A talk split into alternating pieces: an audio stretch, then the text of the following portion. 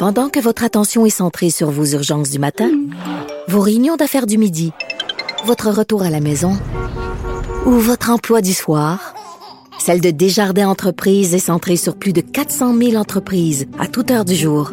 Grâce à notre connaissance des secteurs d'activité et à notre accompagnement spécialisé, nous aidons les entrepreneurs à relever chaque défi pour qu'ils puissent rester centrés sur ce qui compte, le développement de leur entreprise. Ben oui, on le sait. Martineau, ça n'a pas de bon sens comme il est bon. Vous écoutez Martineau. Cube Radio. Tous les lundis, je parle avec l'essayiste et journaliste Jérôme Blanchet-Gravel. Salut Jérôme. Bonjour Richard. Alors, comme, euh, comme euh, Radio-Canada, Coca-Cola euh, demandait à ses employés de suivre une formation, et là, ça va encore plus loin que la formation que Radio-Canada euh, faisait suivre à leurs employés, parce que là, on demande aux employés blancs d'être moins blancs. Oui.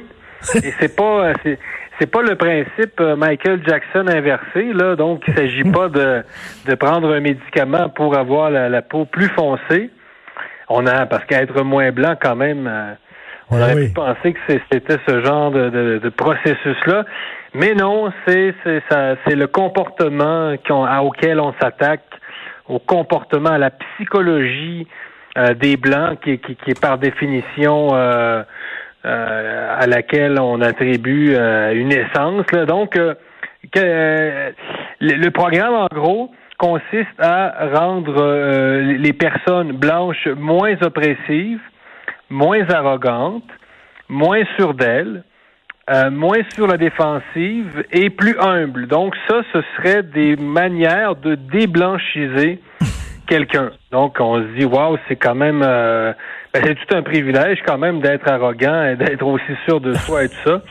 C'est quand même, euh, c'est quand même incroyable. Donc euh, pour préciser quand même, Richard, là, euh, Coca-Cola, la, la formation en tant que telle n'était pas exclusive à Coca-Cola. En- euh, la compagnie, c'est en quelque sorte, euh, en quelque sorte, acheté une sorte de, de forfait. Là. Euh, c'est, c'est- une formation qui est disponible pour plusieurs compagnies. Euh, ça a fait scandale. Et euh, ben, une partie du document là, en tant que tel qui était disponible pour les employés a été retirée parce que, bon, évidemment, on voit bien que euh, ça n'avait pas d'allure.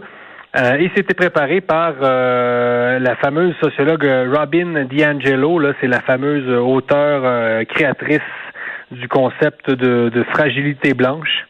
Et de- mais, mais- Euh, mais- mais écoute, ce, ce qu'on disait, là, des comme tu dis, là, on disait aux employés blancs, entre autres, d'écouter davantage, parce qu'évidemment, les, les blancs n'écoutent pas.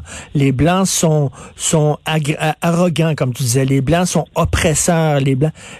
Moi, j'appelle ça du racisme. Ben oui, tout à fait. Parce que euh, effectivement, le, le propre du racisme, c'est d'attribuer à un groupe ethnique euh, des caractéristiques qui lui seraient exclusivement propres. Donc, ce que ça veut dire, en gros, c'est de dire que bon, euh, les blancs aiment la musique classique, les noirs aiment le rap, euh, et, et les asiatiques aiment euh, la cuisine, aiment le riz et je sais pas quoi. Euh, donc, effectivement, c'est non, non, mais c'est ça, c'est ça le racisme, Richard. là. Je veux dire, euh, tu caricatures même pas. là. Le racisme, c'est- d'avoir ce, genre de de, euh, de pensée-là, donc d'attribuer, je le répète, à, à des groupes euh, des essences. Là.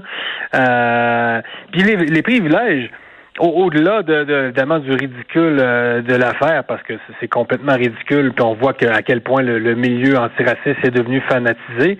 Euh, mais c'est que les privilèges, on le sait, les avantages qu'on a dans la vie en tant que personne, euh, ça, ça va bien au-delà euh, de la race, évidemment, le milieu familial, euh, le milieu socio- socio-économique. Là, les gens vont me dire oui, mais les blancs sont plus riches en moyenne que les noirs. Ouais, attention, là, tous les blancs euh, ne sont pas riches, euh, tous les noirs ne sont pas pauvres. Euh, Eh, donc, Exactement, Jérôme, les grands, grands, les invisibles, ceux qu'on ne voit pas, là, c'est la classe moyenne et même la classe supérieure noire. Il y a des noirs qui votent républicains aux États-Unis, il y a des noirs qui sont médecins, il y a des noirs bourgeois, il y a des noirs qui vivent dans des dans des euh, dans des villes qui sont des villes cossues.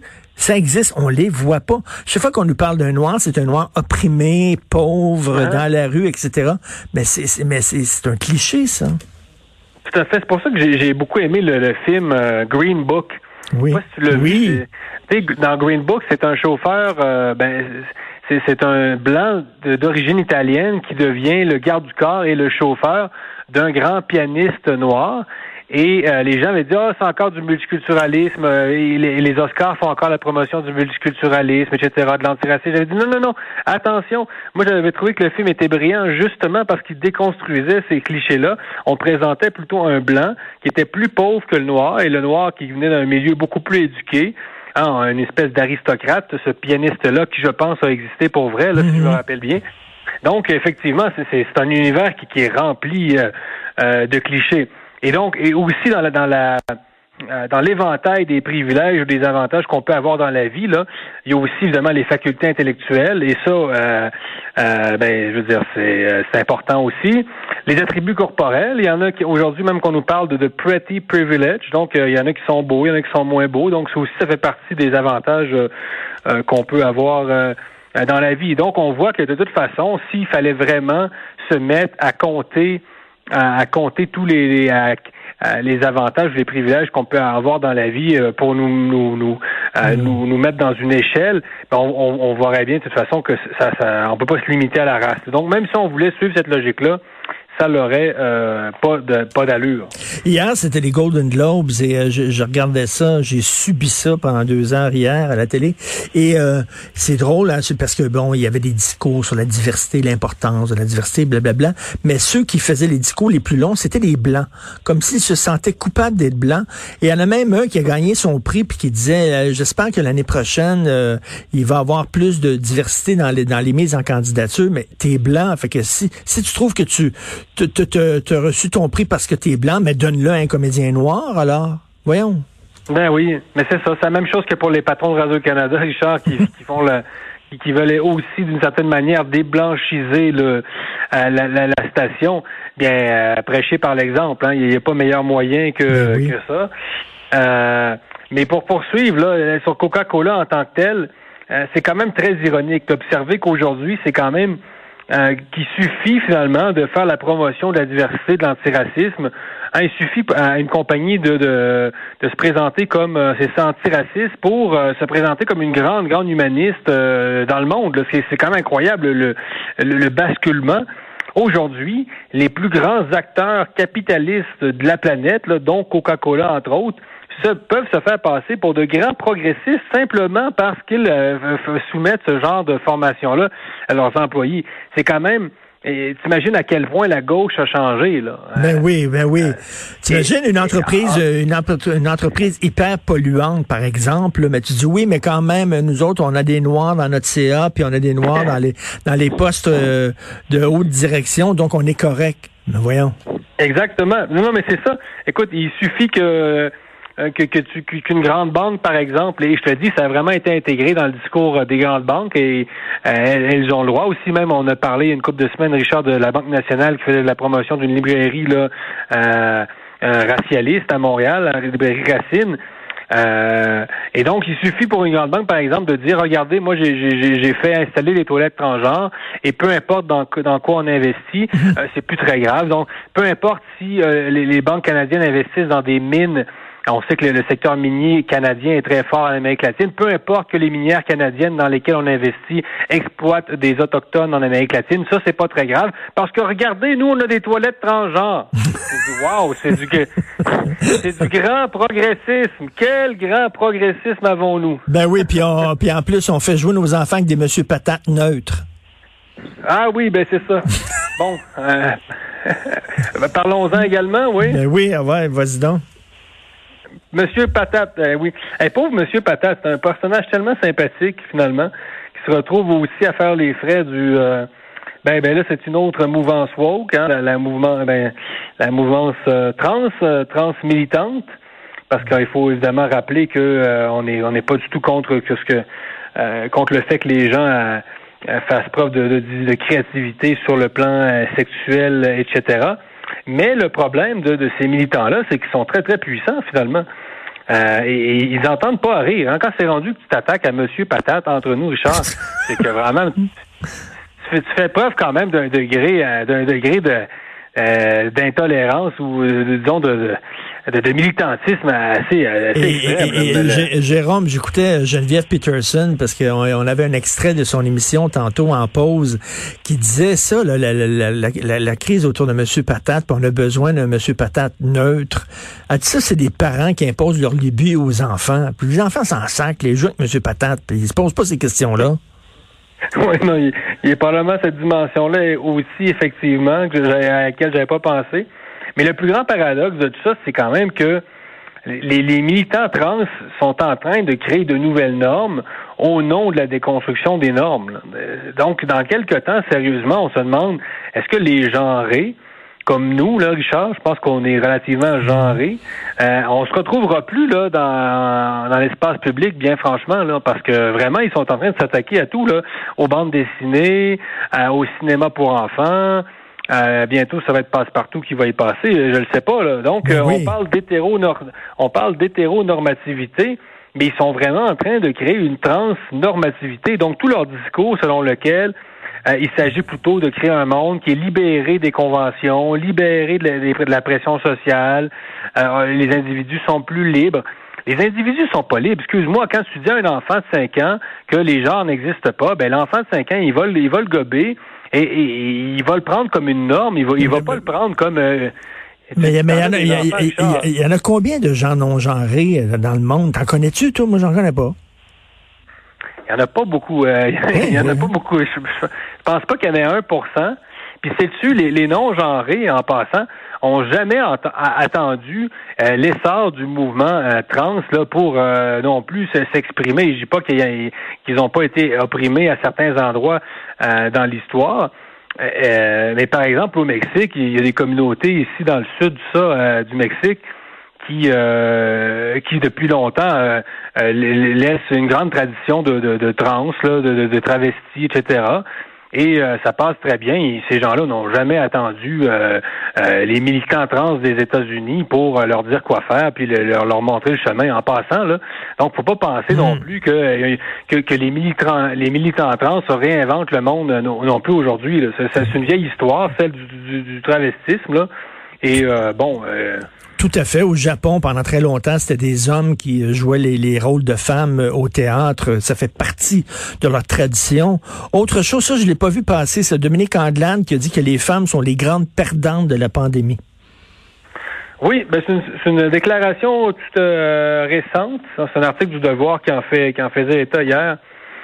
bon, c'est peut-être vrai hein, que, ben en fait, c'est vrai que plusieurs femmes, effectivement, ont, souffert euh, de la pandémie, mais évidemment. Mais des hommes aussi. Hommes. Ben oui. Ben, c'est toujours ça qu'on se demande. Donc, euh, donc euh, de, quoi elle parle? Si Anglade parlait, par exemple, des femmes victimes de violences conjugales, je serais tout à fait d'accord. Est-ce que l'Assemblée nationale du Québec peut faire une motion ou est-ce qu'un député peut plutôt initier une motion puis la faire adopter pour appuyer symboliquement les femmes euh, victimes de violences conjugales, un phénomène qui a, été amplifié durant la pandémie.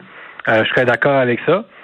Euh, mais, mais, après faire du clientélisme encore sur la base du sexe, je ne sais pas à quel point. je sais pas. Il y, a des, hommes qui ont perdu leur job. Il y a des hommes qui ont, qui ont souffert, qui sont morts aussi de la pandémie. Je, ne sais pas c'est quoi ce besoin-là. Est-ce qu'on va dire aussi les noirs sont plus perdants que les ben, blancs? Que ça, cette espèce de d'obsession, hein, c'est toujours cette tendance à, il faut toujours faire des, catégories, diviser les gens, il faut toujours nous mettre euh, dans une case. Donc, euh, euh, c'est ça. Est-ce que, quelqu'un va, va demain sortir que ce sont les Noirs les, les plus grands perdants de la pandémie? Bon, ça a été déjà sorti aux États-Unis d'une certaine façon, mais est-ce qu'on pourrait pas dire hein, que finalement, c'est les Québécois ont été les, les, grands perdants? Ce serait si facile et, vrai en même temps. Et, de toute façon, c'est trop.